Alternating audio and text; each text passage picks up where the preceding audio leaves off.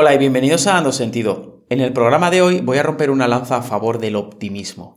Quiero hablarte de que, a pesar de la mala fama que tiene el hecho de ver las cosas de manera positiva, ir con una sonrisa por la vida puede ser la mejor decisión que tomes nunca. Te hablaré también de por qué ser una persona optimista no es de ilusos, sino que es algo totalmente racional, basado en hechos y propio de personas inteligentes y que, a pesar de nuestro condicionamiento natural y cultural a pasar tiempo centrados en lo negativo, podemos aprender a cambiar esta tendencia tan enraizada en nosotros y acabar siendo más felices, tranquilos y resilientes. No te lo pierdas, empezamos.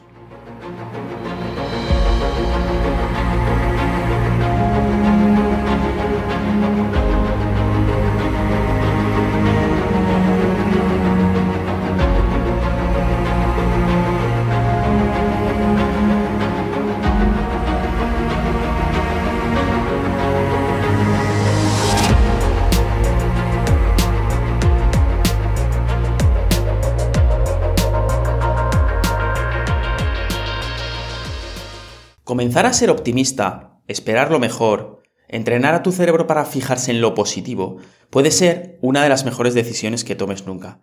Sin embargo, cuando a la gente le hablas de optimismo, normalmente levanta una ceja en señal de desconfianza. Yo soy optimista por elección propia y doy fe de que es algo que te puede cambiar la vida a mejor. Sin embargo, ser optimista es algo que no está de moda entre la gente que se considera a sí misma intelectual. Hay una tendencia en la sociedad actual a juzgar a la gente que es alegre, que espera lo mejor o que ve el lado positivo de todo como gente poco sofisticada, que vive en una nube o que es directamente idiota. Parece que es el amargado, el nihilista, el que da por hecho que todo irá mal y siempre está nombrando la ley de Murphy, el que es siempre el más inteligente. Sin embargo, yo estoy convencido de que este punto de vista es incorrecto, porque la realidad nos demuestra todo lo contrario. La ciencia nos dice que, además de un condicionamiento social, existe también uno biológico, evolutivo, por el cual los seres humanos tendemos a fijarnos más en lo negativo, pero que, como la mayoría de estas características heredadas de nuestros ancestros, ha dejado ya de tener sentido en la sociedad en la que vivimos. Yo creo que somos aquello a lo que prestamos atención y que por tanto tomar una actitud positiva hacia lo que nos ocurre tiene todo el sentido desde un punto de vista racional, experiencial y biológico. Fíjate en un detalle curioso la próxima vez que alguien te cuente sus vacaciones, un viaje o algún evento en el que haya estado. Si en ese tiempo le ha ocurrido algo negativo, cualquier cosa mala, cualquier pequeño o gran desastre, al contártelo se va a centrar casi exclusivamente en eso. El evento inesperado va a ser el centro de su conversación. Cuando empiece a hablar, va a decir, todo bien, pero mira lo que me ha pasado. Observa cómo, por mucho que el 90% del crucero en el que haya estado le haya ido estupendamente, por mucho que haya tenido experiencias maravillosas, positivas durante el viaje, y haya visitado lugares extraordinarios, esta persona te va a contar lo caro que le ha salido, o aquel momento en el que se mareó en el barco, o a lo mejor cuando discutió con su pareja. Y si no te lo cuenta, te aseguro que los recuerdos más vívidos que tenga la persona sobre el viaje en barco van a ser esos, los negativos. Este tipo de comportamiento, esta fijación hacia lo negativo en la que caemos todos cuando juzgamos lo que nos ha ocurrido o lo que nos puede ocurrir, es una tendencia natural a pasar más tiempo centrados en lo malo que en lo bueno de nuestras vidas. Y es algo que nos orienta inevitablemente hacia la tristeza, la depresión, la preocupación excesiva o incluso la ansiedad. Lo peor de todo es que si examinamos nuestras vidas actualmente, veremos que una gran cantidad de ese sufrimiento es innecesario y que además no se basa en hechos racionales. Esta tendencia hacia lo negativo que tiene su origen en la evolución por selección natural, pudo haber tenido sentido hace 200.000 años, pero es algo que perdió su utilidad hace tiempo. Quizá a ti también te ha pasado. Estás escuchando a alguien que te está contando sus penas o sus problemas porque está sufriendo por algo, y cuando termina de hablar, te das cuenta de que aquello que se ha convertido en un mundo para ellos y que está haciendo su vida miserable, pues no es para tanto. Seguro que conoces a alguien así. Y hablo del tipo de persona que comienza su conversación con un si yo te contara o si supieras lo que yo he pasado o incluso he sufrido mucho en la vida. Es cuando oigo alguna de estas frases, cuando lo que hago es intentar mantener una cara seria mientras pienso por dentro. Venga, vamos a ver qué problemas del primer mundo me cuenta ahora esta persona. Y pocas veces me equivoco, porque, seamos sinceros, la mayoría de las cosas por las que nos quejamos son estupideces. Y no estoy diciendo que no existan traumas o eventos realmente negativos. Hablo de que, vistos desde un punto de vista racional, los problemas que mucha gente ve como insuperables no son realmente graves. Y es que muchas veces nos ahogamos en un vaso de agua. Así que, cuando la persona termina de lamentarse, a lo mejor, le aconsejas que intente centrarse en lo afortunada que es su vida por otros mil aspectos. Que se fije en lo bueno o que nada de lo que te ha contado es realmente tan terrible. También le puedes decir que hay personas que con problemas mucho peores se definen como muy felices. O también le puedes decir que todo es impermanente. Y lo más probable es que, después de que le des esta lista de motivos razonables por los cuales estar deprimido no tiene sentido, esta persona te mire con incredulidad, como si no hubieras entendido nada, porque sus problemas sí son importantes. Puede que hasta incluso se ofenda. ¿Que me fije en lo positivo? Eso me lo han dicho muchas veces. Vete a tomar por saco con tu positividad de libro de autoayuda y con tu lista de clichés. Y sí, es posible que decir que alguien ha de fijarse en lo positivo sea un cliché. Sin embargo, que hagamos de algún cliché porque se ha repetido mucho no significa necesariamente que no sea verdad. Este tipo de personas quejumbrosas, lloronas, muchas veces se molestan porque les estás diciendo lo que necesitan oír, no lo que quieren oír. Reforzar su narrativa y darles la razón es, desde luego, más fácil que decir la cruda verdad. Es más cómodo, pero no es más honesto.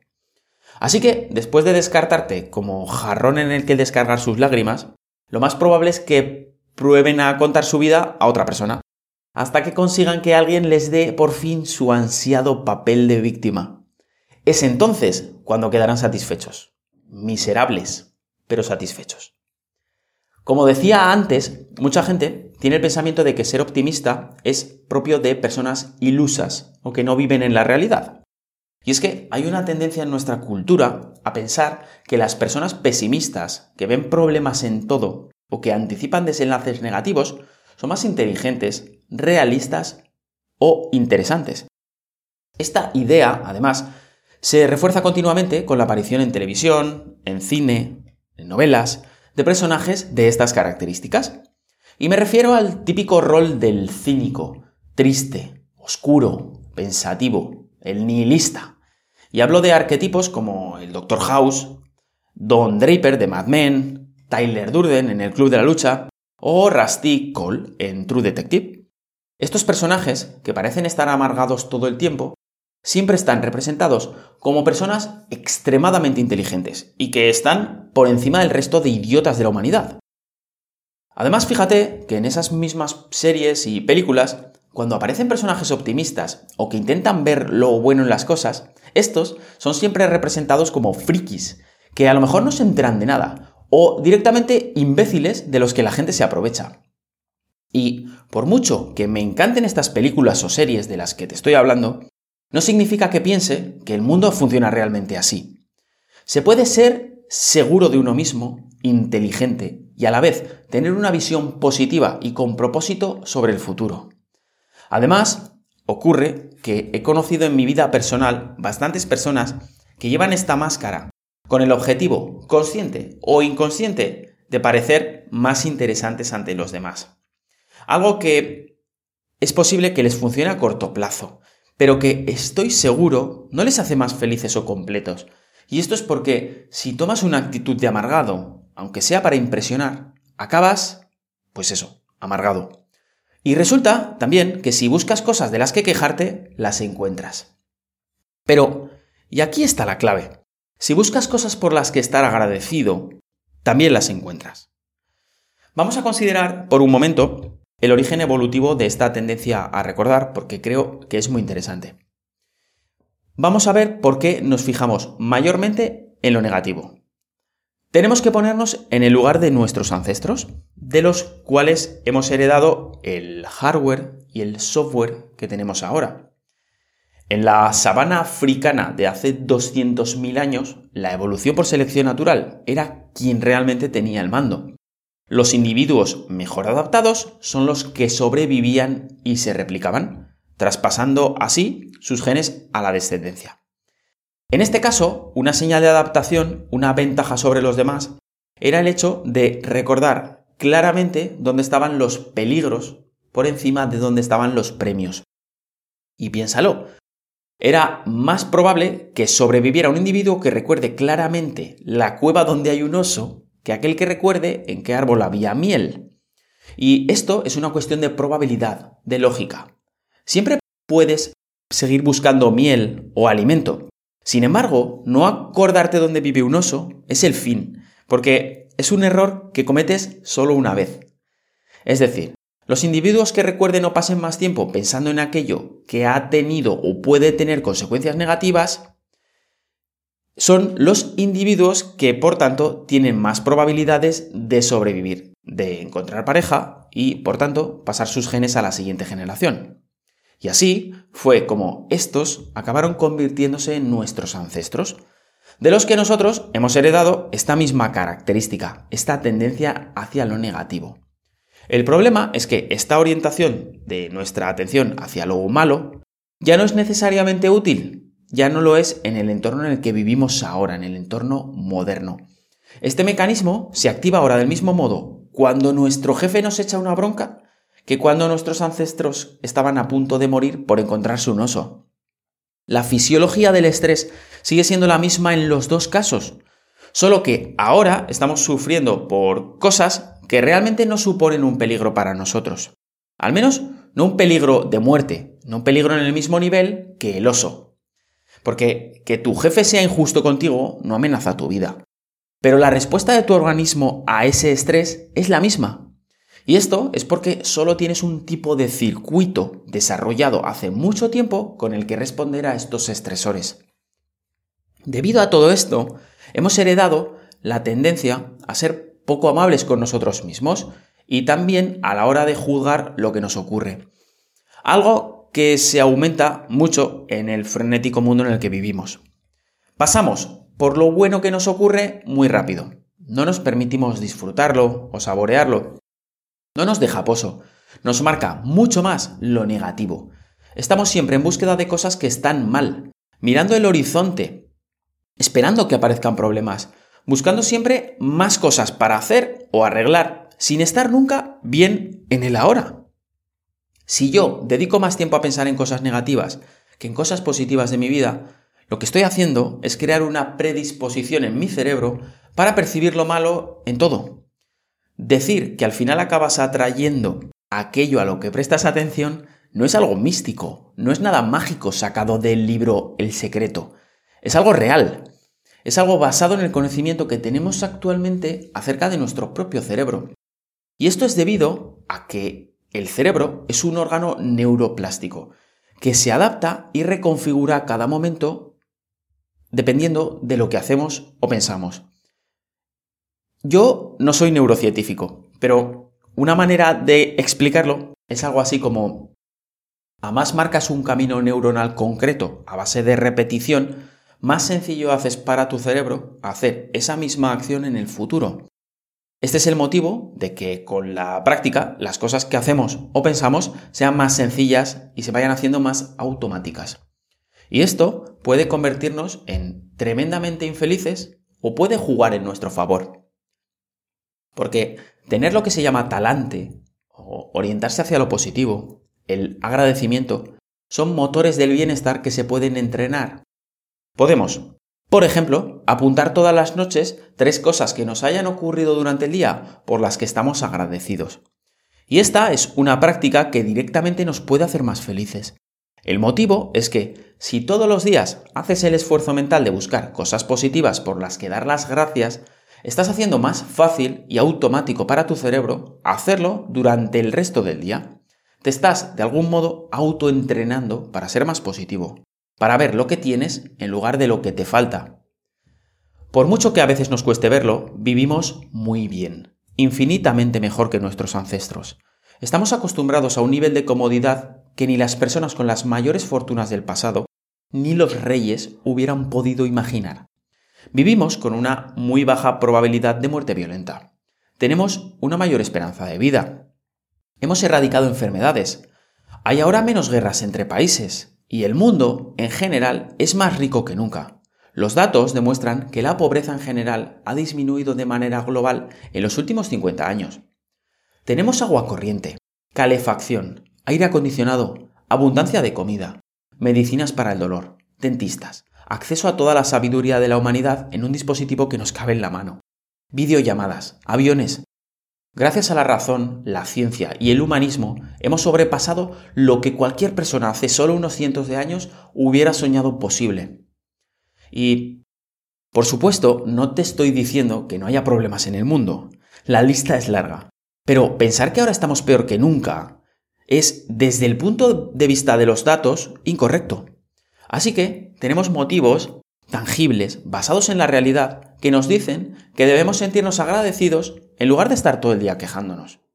Así que, por favor, para empezar, no te creas la narrativa de los telediarios, de lo que ves en Facebook o en Twitter. Su negocio es mantenerte en un estado de miedo y de parálisis. Las noticias solo tienen un objetivo, que veas más noticias. ¿Cuántas veces te quedas al finalizar un telediario con mal cuerpo?